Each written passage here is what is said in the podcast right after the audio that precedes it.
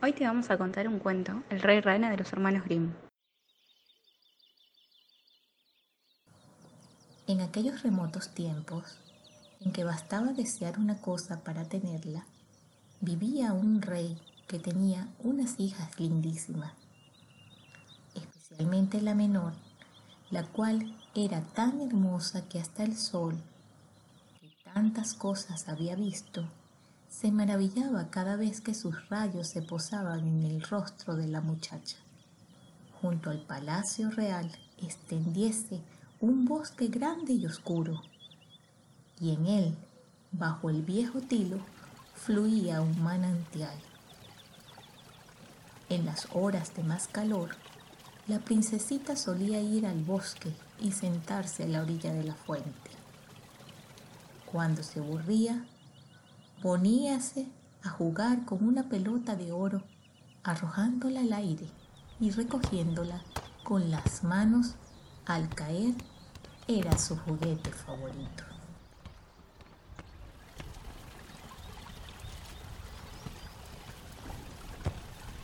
Ocurrió una vez que la pelota, en lugar de caer en la manita que la niña tenía levantada, lo hizo en el suelo y, rodando, fue a parar dentro del agua. La princesita la siguió con la mirada, pero la pelota desapareció, pues el manantial era tan profundo, tan profundo que no se podía ver el su fondo. La niña echó a llorar y lo hacía cada vez más fuerte, sin poder consolarse, cuando en medio de sus lamentaciones oyó una voz que decía,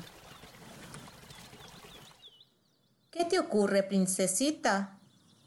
Lloras como para ablandar las piedras. La niña miró en torno suyo, buscando la procedencia de aquella voz, y descubrió una rana que asomaba su gruesa y fea cabezota por la superficie del agua. Ah, ¿eres tú, viejo chapoteador? Pues lloro por mi pelota de oro, que se me cayó en la fuente. Cálmate, y no llores más.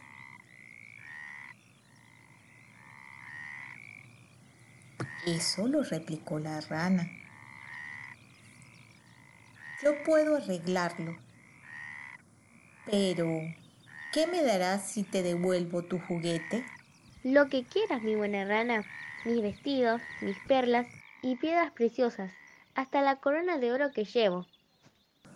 No, no me interesan tus vestidos, ni tus perlas y piedras preciosas, ni tu corona de oro.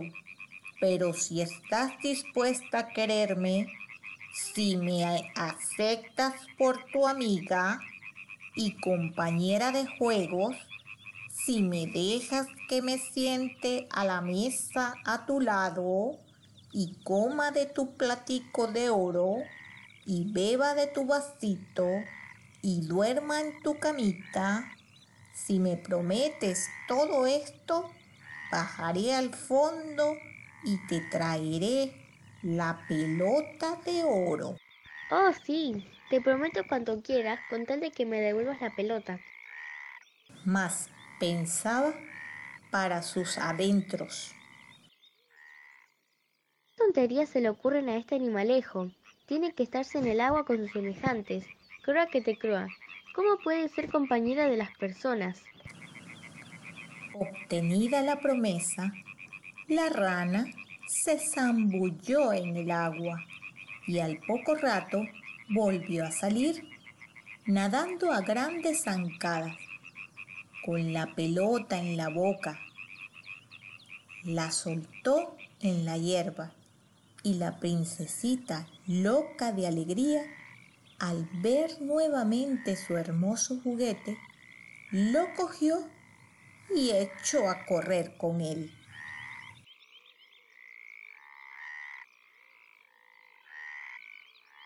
¡Aguarda! ¡Aguarda! le gritó la rana. Llévame contigo. No puedo alcanzarte. No puedo correr tanto como tú. Pero nada le sirvió desgañitarse y gritar con todas sus fuerzas.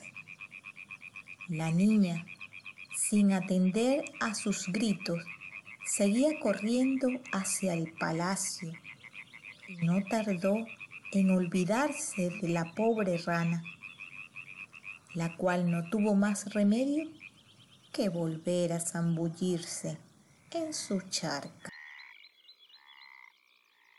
Al día siguiente, estando la princesita a la mesa junto con el rey y todos los cortesanos, comiendo en su platico de oro, he aquí se escucharon unos pasos, se oyó algo que subía fatigosamente las escaleras de mármol del palacio y una vez arriba llamaba a la puerta.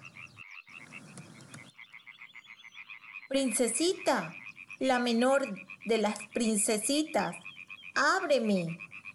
Ella corrió a la puerta para ver quién llamaba y, al abrir, encontrándose con la rana ahí plantada, cerró de un portazo y volviéndose a la mesa, llega de zozobra.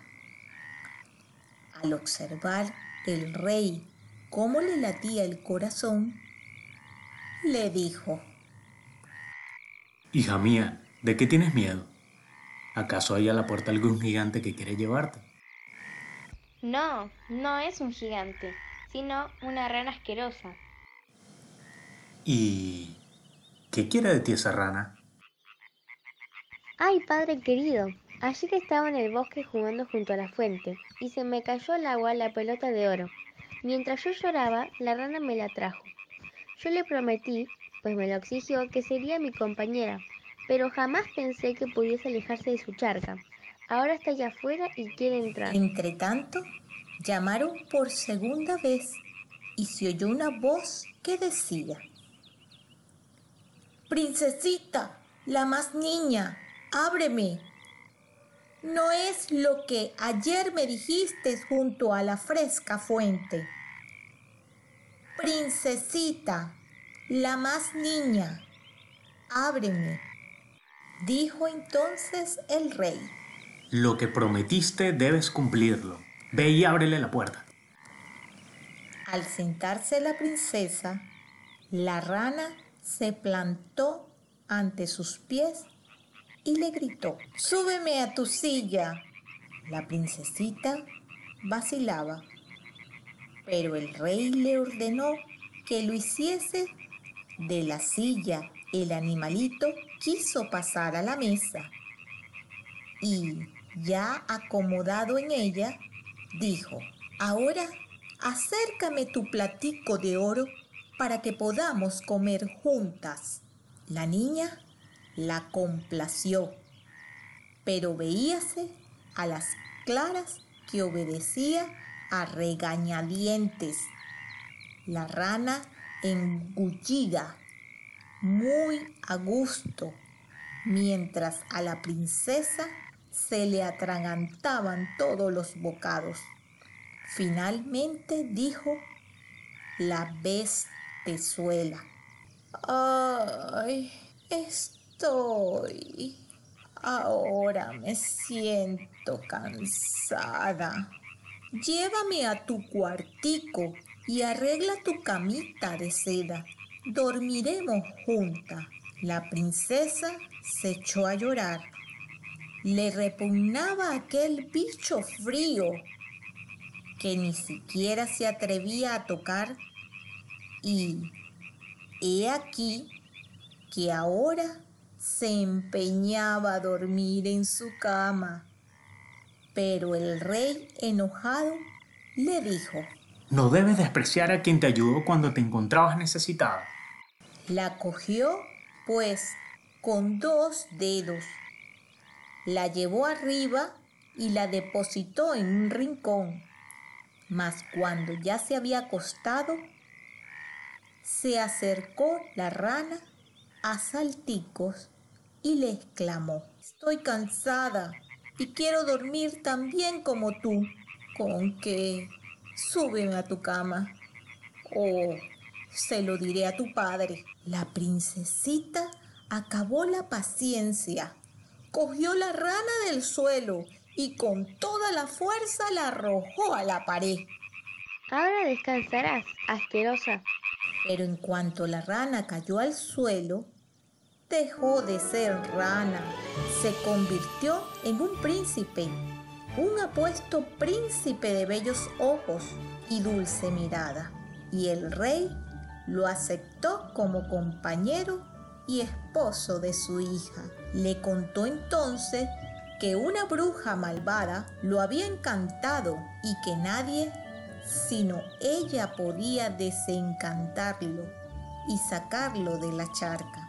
Le dijo que al día siguiente se marcharía a su reino. Se durmieron y a la mañana, al despertarlos el sol, llegó una carroza tirada por ocho caballos blancos, adornados con penachos de blancas plumas de avestruz y cadenas de oro. Detrás iba de pie el criado del joven rey, el fiel Enrique. Este leal servidor había sentido tal pena al ver que su señor transformado en rana que se mandó colocar tres aros de hierro en el tomo al corazón para evitar que le estalle de dolor y de tristeza. La carroza debía conducir al joven rey a su reino. El fiel Enrique acomodó en ella a la pareja y volvió a montar en el perscante posterior. No cabía en sí de gozo por la liberación de su señor. Cuando ya habían recorrido una parte del camino, oyó al príncipe un estallido a su espalda, como si se rompiese algo. Volviéndose, dijo, Enrique, que el coche estalla. No, no es el coche lo que falla, es un aro de mi corazón que ha estado lleno de aflicción mientras viviste en la fontana convertido en rana. Por segunda y tercera vez se oyó aquel casquido durante el camino y siempre creyó el príncipe que la carroza se rompía. Pero no eran sino los aros que saltaban del corazón del fiel Enrique al ver a su amo redimido y feliz. Espero que te haya gustado el cuento. Rosalba Peña y Gisele Basque.